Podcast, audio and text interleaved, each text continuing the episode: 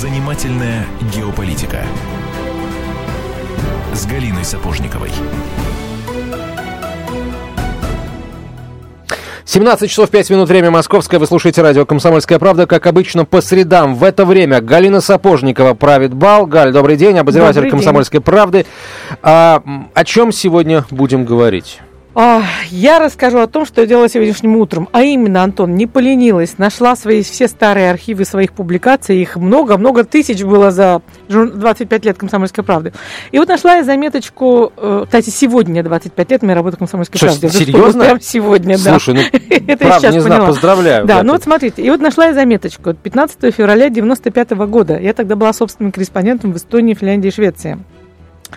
И что же я читаю? Читаю я о том, как в шведских территориальных водах ищут, ищут российскую атомную субмарину, российскую подлодку, и долго-долго ищут, дип, дипнотами перебрасываются, заявления делают, и вдруг э, публикуется, я цитирую, э, сообщение премьер-министра Швеции, тогдашнего премьер-министра Ингвара Карлсона, цитирую. К нашему огорчению выяснилось, что то, что мы считали объектами иностранных государств, вторгающимися в наши территориальные воды, в действительности оказалось норками.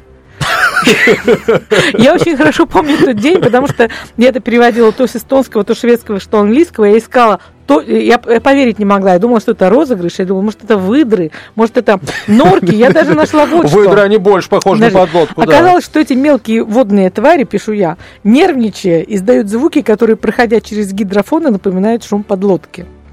И вот э, вы теперь догадываетесь, о чем я думаю последние несколько недель. А думаю о том, что живу я второй раз. Это явное какое-то ощущение дежавю, потому что и, почему мы в последние 25 лет Швеция с упорством китайских болванчиков ищет, своих, ищет в своих территориальных водах российские подлодки. И вот поэтому мы сюда и пригласили сегодня аж целых двух гостей, ты их представишь, чтобы спросить, Гости дорогие, вот я испытывала чувство дежавю. А вы какие испытываете чувства, когда вот э, снова слышите про поиск российской подлодки? Давайте только мы сначала гостей представим. Заведующий сектором экономики европейских стран, Центр европейских исследований, Институт мировой экономики и международных отношений Российской академии наук Алексей Волков. Алексей Михайлович, здравствуйте. Добрый день. А, и руководитель исследовательских программ Фонда «Историческая память», историк-политолог Владимир Семендеев. Владимир Владимирович, добрый вечер. Итак, коллеги, друзья, товарищи, какие чувства, повторяю свой вопрос, какие чувства лично вы испытали в октябре, когда снова услышали про поиск очередной подлодки, который, которые так и не нашли, естественно? Дежавю. Потому что не проходило года в 80-х годах, когда бы там не искали нашу подводную лодку. Искали постоянно, и один раз она действительно там оказалась – э, наш командир неверно рассчитал курс и сел, сел на мель прямо напротив главной военно-морской базы Швеции, ну, Карлскроны. Да, да, да. Э, позднее я был в Карлскроне лично, и мне показали так, с некоторым удовольствием место, где она находилась. Так вот, это э, был единственный раз, но э, искали подлодку потом множество раз – больше ничего не находили. То есть э, или бревно было, то ли, или вот как норки там, или еще кто-то. Э, но постоянно осенью в октябре происходил этот процесс. В последние годы этот процесс как-то не был заметен, и вдруг 19 октября разнеслась новость, что опять ищут. Э, ну, мне сразу же стало ясно, почему ищут именно сейчас. Потому что пришедшее недавно к власти социал-демократическое правительство должно представить новый бюджет. И он представляется с 24 октября по 17 э, ноября, в зависимости от готовности. Так вот, это вся суета, э, военно-морских и прочих сил, а также средств массовой информации Швеции, э, по моему мнению, была связана исключительно с тем, что э, военные круги хотели получить несколько больше денег. А в предыдущие годы, во время пребывания у власти э, буржуазного правительства, ничего подобного не было. А то ли они их держали в такой узде, что они пикнуть не могли. Скажем, в 2010 году была отменена всеобщая воинская повинность. Кстати, сейчас социал-демократы вновь заговорили о восстановлении ее. А, но таких моментов не было. И вот после смены правительства э, возникла такая ситуация. Слушайте, вот я волнуюсь, а почему так мало творчества? Ну почему нельзя придумать какой-то другого зверька, там, другой вид? Может быть, ну пусть бы ракета какая-то бы зашла, или космический корабль. Ну что ж, подлодки-то постоянно, как-то а, очень банально. Все. Ракет или космические корабли не влетают в пространство Швеции, и их там не было. А вот подводная лодка один раз была. А в каком году это было? Это был это было? Э, осень 1981 года. Ну, какое-то такое, я бы сказала, прибалтийское торможение. 33 года назад. Владимир, да. какие ты испытывал чувства? Э, я вспоминал э, Фрэкенбок, когда она э, говорила о том, что «А, какая досада, я сошла с ума. Это, конечно, э, совершенно водевильнейшая история, и Э, она имеет под собой и юмористическую, такую своего рода спортивную составляющую, э, когда э, все шведы прильнули к экранам мониторов и наблюдали за этой захватывающей историей. А с другой стороны, как уже сегодня говорилось, за этим просматриваются вполне конкретные корыстные интересы определенных лоббистских групп, которые набивают себе цену в условиях Э, непростой международной обстановки. Э, и, э, естественно, рассчитывают на то, что какие-то военные программы, подсвернутые еще с 90-х годов, будут развернуты сейчас. На это все накладывается и внутренняя шведская дискуссия о том, стоит ли, не стоит ли, возможно, входить в НАТО.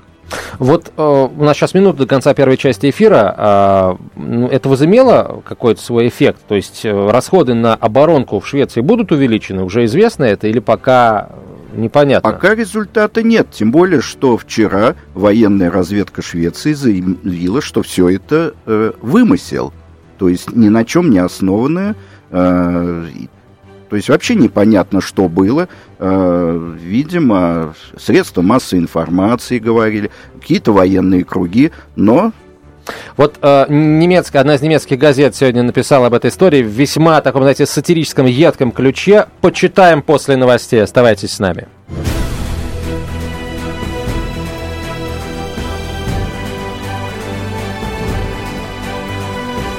Занимательная геополитика с Галиной Сапожниковой.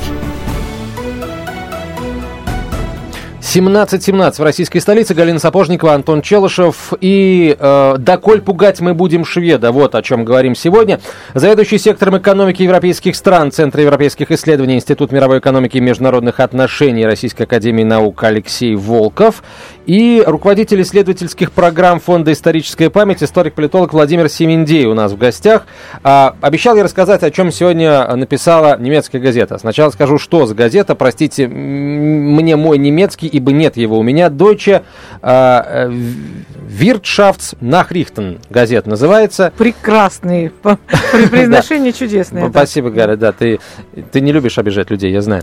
А, в общем, написала она совершенно серьезно о том, что а, в общем, все то, что шведы показывали э, как э, как подозрительного человека, одетого в черное, э, ну, с намеком на то, что это какой-то российский спецназовец, э, в лодке, да, которая вот чуть-чуть всплыла, э, э, всплывает над поверхностью воды. В общем, местный рыбак, это Увы зовут его, написала немецкая газета. Я не знаю, что, в каком жанре был написан этот материал, может, это, конечно, фильетон, но в любом случае намек понятен.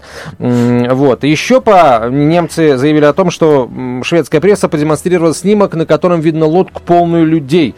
А, журналисты шведские, естественно, разглядели в ней тяжело вооруженных солдат, однако оказалось, что это группа шведских репортеров, которые решили поучаствовать в поисках таинственного а, врага. Вот э, такая Я история. думаю, что они были в бронежилетах и в касках и вполне могли сойти за российских спецназовцев.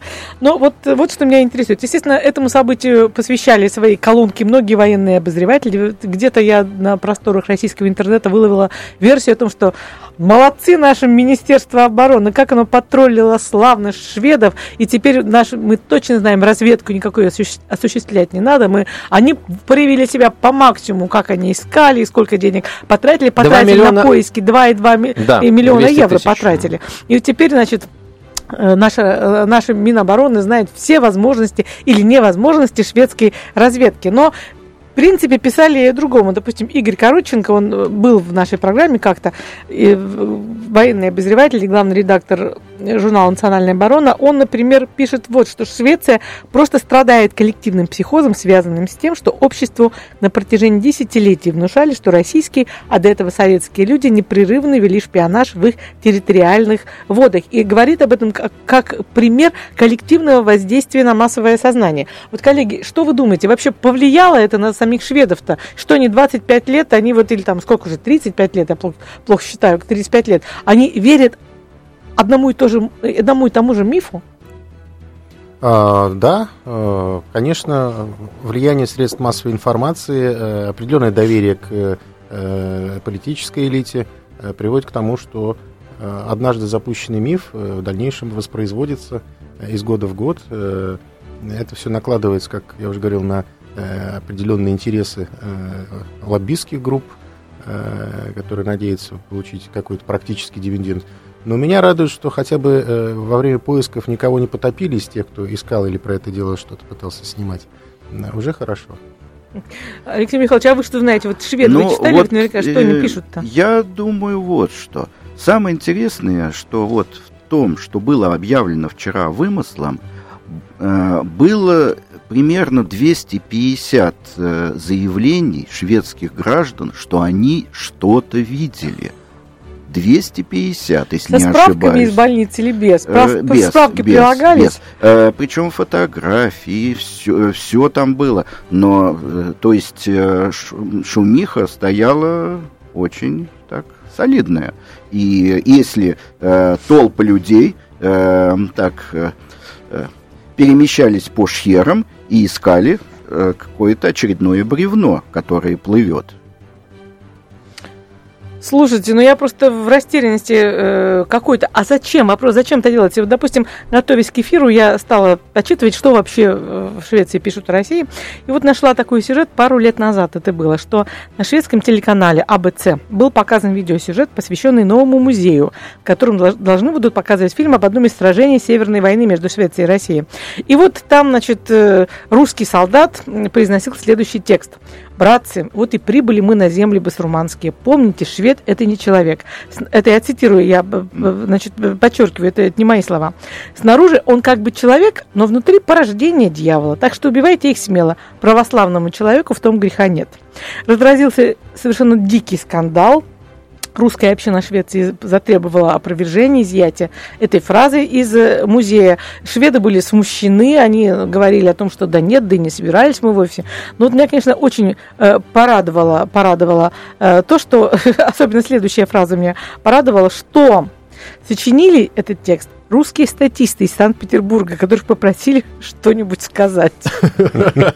Да, они додумались. И тут у меня, значит, два вопроса. Во-первых, давайте поговорим о такой национальном психотипе. Зачем шведам на протяжении стольких веков э, пугать, продолжать пугать, продолжать давать одну и ту же э, жвачку про русскую угрозу. Это тянется, видимо, с 1719 века примерно. Ну и второй, это, конечно, отдельная тема для рассуждения. Это наша любимая э, русская забава посыпать голову пеплом. И в той, при возможности, где только можно себя подпнуть, вот мы это делаем. Это уже второй вопрос, уже относится к нашей национальной психологии, так? А, безусловно, а, старинная травма, нанесенная Петром Первым, Э, и э, воспроизведенная в войне в начале XIX века, э, она остается со шведами и в популярной публицистике всячески воспроизводится. И если мы посмотрим уже историю XX века, то мы увидим, что шведский нейтралитет не был так уж нейтрален. И в годы Холодной войны, как сейчас выясняется постепенно, Э, шведские и военные круги, и часть политических кругов имели самые тесные контакты с Соединенными Штатами Америки и некоторыми другими странами НАТО и участвовали в разведывательных операциях, которые были э, направлены против Советского Союза.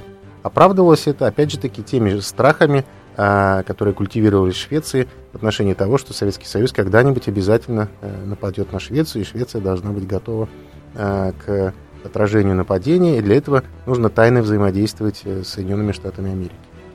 Поэтому это вот такой клубок, комплекс, густо замешанный на подозрениях, страхах, естественно, является отражением в том числе и той исторической травмы, которая получила Швеция в начале XVIII века, а на тот момент в этой части света Швеция считалась самым сильным государством, и с ней не могли совладать другие страны, там будет то Польша и некоторые другие.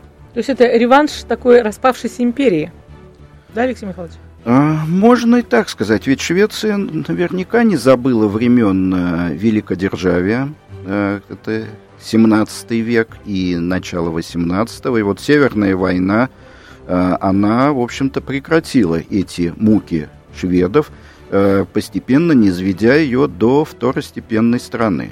А особенно в период наполеоновских войн, когда Россия отхватила у Швеции Финляндию, то есть Швеция уже была по существу в границах, э, современных границах. Для Швеции Россия была огромным, э, огромной страной э, на Востоке, намного ее превосходящей, и поэтому эти страхи, они постоянно э, возникали и будоражили Швецию. Ну, скажем, в период Первой мировой войны в Швеции постоянно искали русских шпионов. Ну, не говоря уже о Второй мировой войне.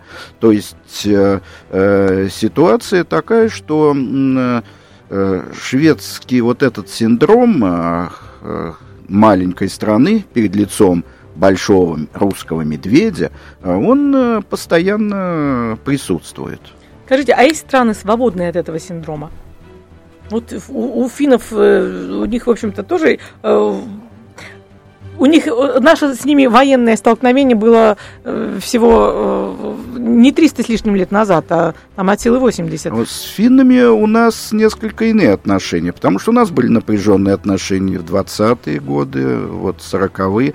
После Второй мировой войны когда СССР не стал оккупировать Финляндию и заключил в 1948 году договор о дружбе, наши отношения были очень тесные, потому что Финляндия, в отличие от Швеции, была скорее э, так действительно нейтральной страной, потому что шведский нейтралитет, э, он смотрел на Запад, а финский нейтралитет, вы помните слово, наверное, финляндизация – Конечно, да. до 91 года. И вот Финляндия, она вела себя очень спокойно, ее не волновал этот русский медведь. Ну а после того, как русский медведь сократился в размере, э, ну, в Финляндии тоже э, появились всякие разговоры, и э, э, финны даже одно время так вроде бы шли разговоры о вступлении в НАТО, так же, как и шведы, но пока еще, э, видимо, этого нет. Я хотел бы вспомнить еще. Давайте, знаете, как, как всегда, самое интересное впереди. Вот э, ваши воспоминания, к ним мы обратимся уже после выпуска новостей, потому что сейчас просто, просто не успеем.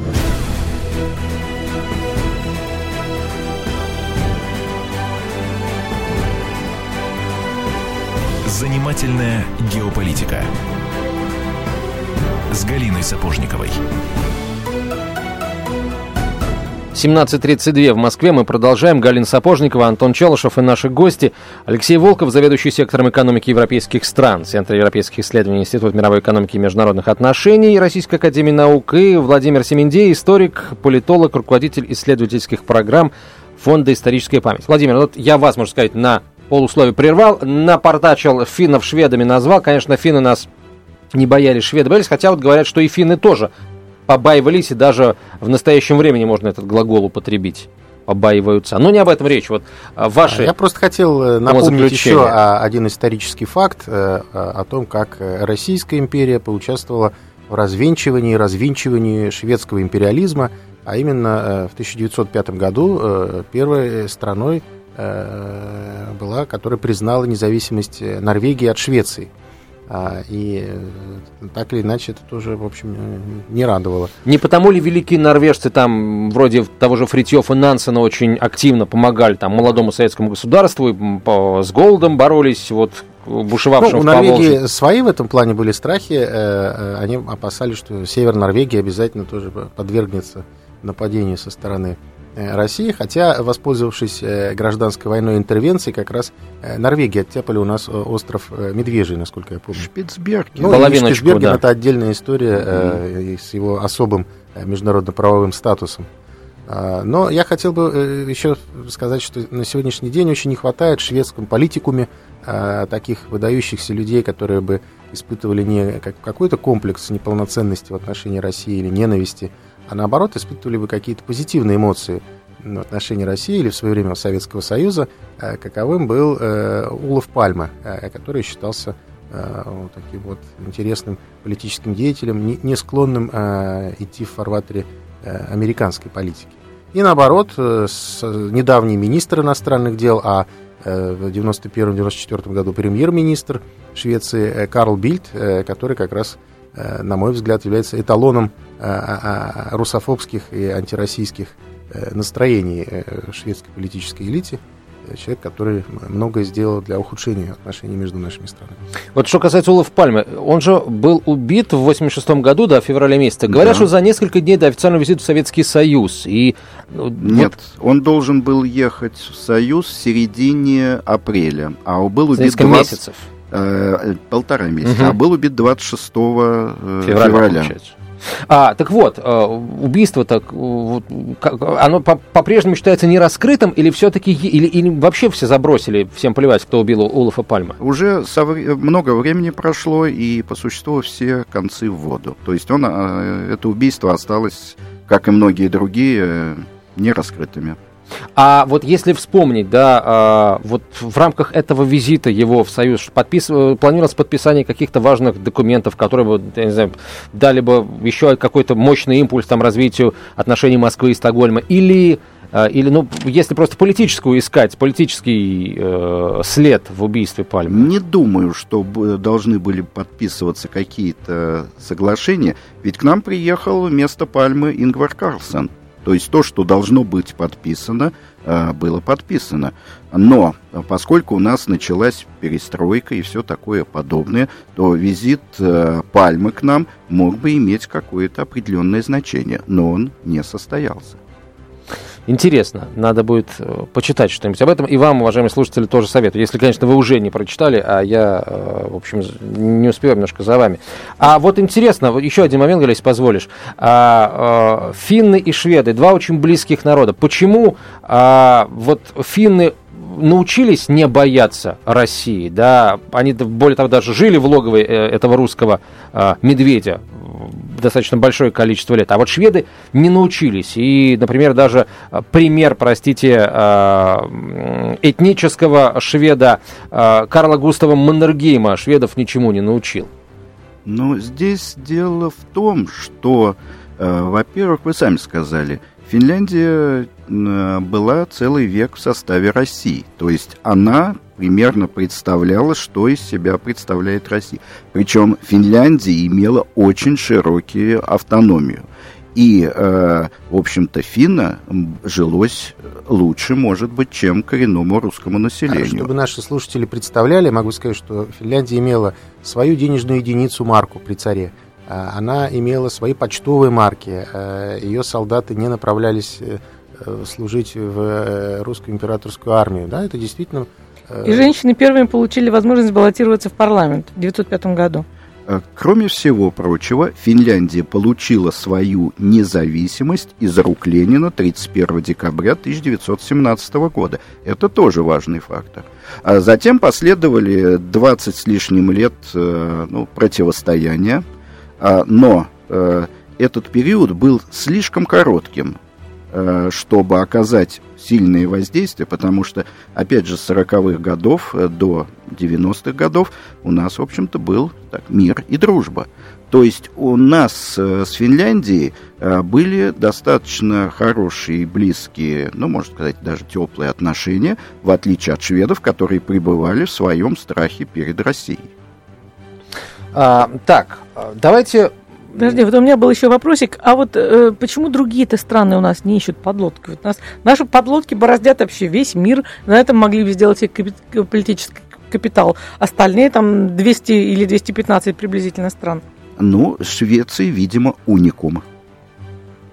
Ответ был Понятно. краток, да. А, вот а, что интересно, учитывая то, что вы сейчас сказали об отношении а, к России в Швеции, я просто боюсь спросить, а что сейчас пишут шведские газеты о событиях на Украине, о возвращении Крыма в состав России? Я полагаю, что там ну, что-то примерно на уровне а, твит-записей а, украинских националистов в интернете. Вот. Я, кстати, я боюсь даже спросить, что, что они пишут. Слушатели весьма образованные образованные, но я думаю, что, э, может быть, молодое поколение обращает внимание на то, что совпадают цвета флагов национальных Украины и шведского. Естественно, это тоже идет все от Полтавской битвы. Да, тогда Мазепа, э, поскольку он выступил на стороне шведов, принял их цвета. И с тех пор это цвета Швеции стали цветами Украины, самостийной Украины.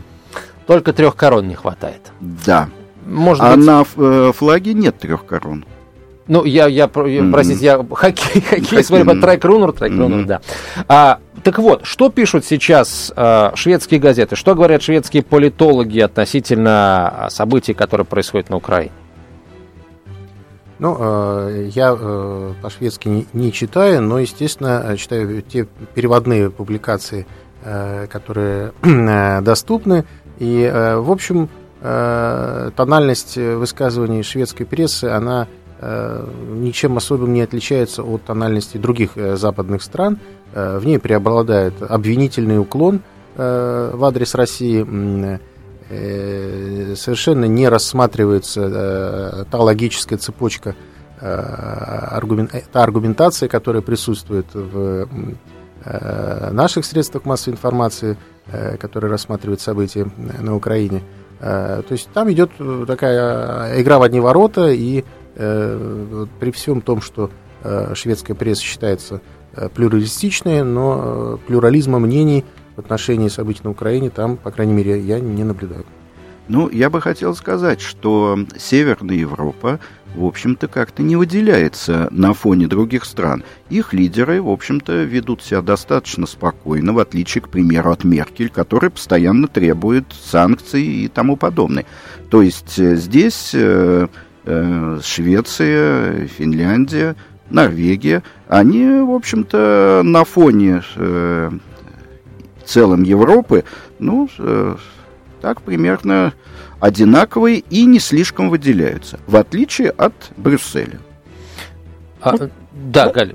А вот скажите, вот что э, их сдерживает отступление в НАТО все-таки. Потому что, помните, пару лет тоже назад был ужасно такой забавный скандал, что какой-то шведский генерал э, закричал о шведской э, угрозе, и вот с нашей стороны какие-то КВНчики сняли ужасно смешной клип, который потом с ровными лицами обсуждали Швецию, о том, что вот потенциал наших рубок и министр обороны в юбке, то, что не обязательно Россия нападет, если мы немедленно не вступим в НАТО. Ну, я думаю, что Швеция не вступает в НАТО, э, поскольку в этом году исполняется как раз ровно 200 лет, как Швеция последний раз участвовала в войне.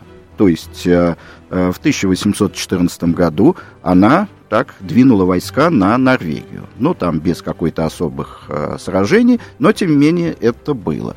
И вот я думаю, вот это 200 лет, это все-таки достаточно длительный период, чтобы менять свою историческую ориентацию. Вдобавок, Сейчас э, НАТО, после того, как э, исчез Варшавский договор, э, в общем-то, потеряла свою, ну, скажем так, направленность. И пытается найти применение своим силам. И вот, вот эти события на Украине, они как раз в очередной раз позволили Украине, то есть позволили НАТО опять найти себе место. Продолжим после новостей. Оставайтесь с нами. Занимательная геополитика. 17.47 мы продолжаем. Галина Сапожникова, Антон Челышев и наши гости, заведующий сектором экономики европейских стран, Центр европейских исследований, Институт мировой экономики и международных отношений Российской академии наук Алексей Волков и э, руководитель исследовательских программ Фонда «Историческая память» Владимир Семендей. Э, говорим о шведах, ну, мы уже немножко расширили границы и в Норвегию заехали, и в Финляндию. В общем, неплохое такое путешествие по Скандинавии совершили. Еще чуть-чуть, Галя, в твою любимую Прибалтику заглянем. Ой, нет, только не сегодня, пожалуйста. Тогда давайте говорить об экономике. А, насколько санкционная война отразилась, а, ну, скажем, вставила палки в колеса а, шведскому бизнесу, работающему с Россией? Ну, э, рассмотрим шведский бизнес. В области экспорта и импорта товаров и услуг э, никаких особых изменений не произошло, потому что, скажем, продовольственные товары в шведском экспорте в Россию занимают ничтожных 3%, а все остальное это как-то не касается. Там нет особых э, военных товаров, нет нефтяного оборудования, поэтому э, внешняя торговля это мало касается. Что касается э, прямых иностранных инвестиций, инвестиций шведов в России, то они, в общем-то, по-прежнему находятся в нормальном состоянии, и в конце концов именно фирмы определяют, быть им в России или нет. А российский рынок, он очень большой и привлекательный для шведов. Э, поэтому здесь э, изменений тоже не будет, тем более и продовольственных э, компаний нету в России, в отличие от Финляндии. А что касается нашего экспорта капитала в Швецию, то он равен почти нулю, и любое появление сообщений о наших э, инвестициях в Швеции вызывает шок, э, громкие вопли, э, и все считают, что к ним пришли олигархи с мешком денег, которые скупят все подряд, не разбираясь, и то есть нарушат их тишину и покой. А, поэтому там наших инвестиций практически нет. То есть ситуации на Украине по существу не привела к каким-то ухуд, какому-то ухудшению э, и торгово-экономических отношений России и Швеции.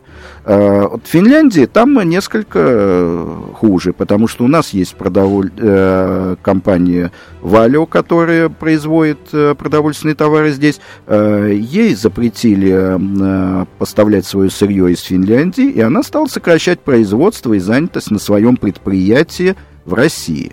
Вот это есть. А в Швеции этого нет. То есть э, ухудшение отношений, в общем-то, ни к чему не привело.